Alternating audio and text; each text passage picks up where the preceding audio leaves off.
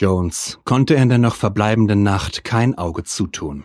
Oder besser noch, er konnte das eine oder andere Auge zutun, dabei aber keinen Schlaf finden. Er dachte darüber nach, wie es sein konnte, dass sein ehemaliger Partner noch immer am Leben war. Es ergab keinen Sinn. Boobs hatte damals 30 Liter Blut verloren, er musste tot sein. Dick hatte ihn selbst ertrinken sehen. Von dem Zeitpunkt an ging es in seinem Leben immer mehr bergab. Er hasste die Leier. Noch immer nachdenklich stand er schließlich auf, gähnte ausgiebig, renkte seinen Unterkiefer wieder ein und ging ins Bad. Mit seiner mittelweichen Zahnbürste schrubbte er seine Zähne und betrieb anderweitige Körperpflege.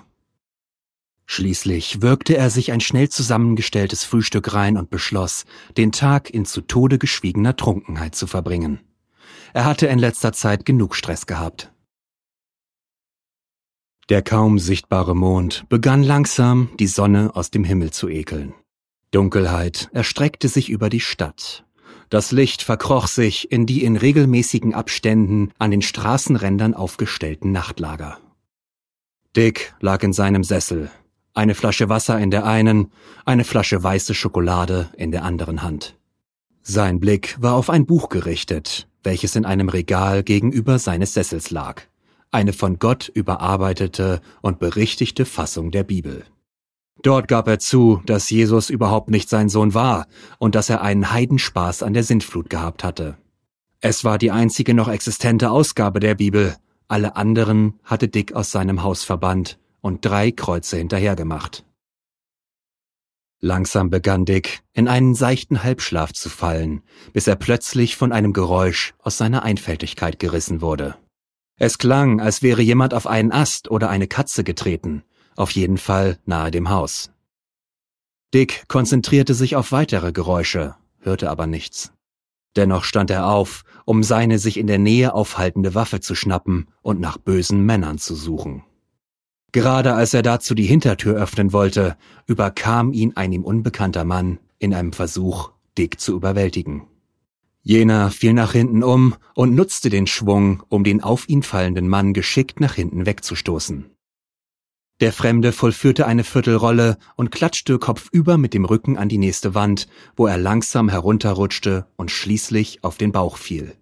Schnell stand Dick auf und sprang mit einem Hechtsprung und einer sich anschließenden Rolle aus der Tür in die Dunkelheit. Schnell sah er sich um, konnte jedoch niemanden sehen. Er war etwas überrascht, als er plötzlich den kalten Lauf einer Pistole in seinem Nacken spürte. Steh auf, und zwar langsam, sagte eine Stimme. Dick verstand nicht ganz. Was war das? Langsam? Ja. Was gedenkst du jetzt zu tun? Du kannst mich nicht nochmal erschießen. Ich habe die Macht über dich. Dick versuchte sich an einem ersten Tipp. Luke? Luke Skywalker? Du warst nie der Hellste. Damals im Laden nicht und heute auch nicht. Im Laden? Der Räuber, der damals den Laden ausgeraubt hat? Der Mann musste lachen. Es war das kalte Lachen eines Mannes, der ohne Jacke im Freien stand. Hast du den jemals gesehen? Der Ladenbesitzer? Die Miene des Mannes verdunkelte sich. Tu nicht so dumm. Boobs. Muff Boobs. Mein Ex-Partner? Wie ist das möglich? Ich habe dich erschossen. Du bist ertrunken. Boobs lachte erneut. Hast du jemals gehört, dass jemand 30 Liter Blut verliert? Du hast den Gerichtsmediziner bestochen. Ich war der Gerichtsmediziner. Dick musste schlucken.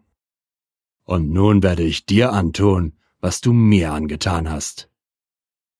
Nur eine letzte Frage. Hast du Miss Suzuki umgebracht? Der Mann lachte erneut.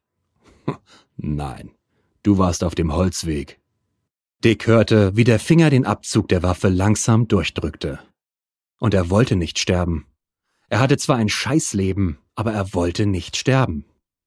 Er zog seine Beine nach hinten weg, fiel, drehte sich dabei 180 Grad um die eigene Achse und richtete die Waffe des verdutzten Ex-Partners auf dessen Kadaver.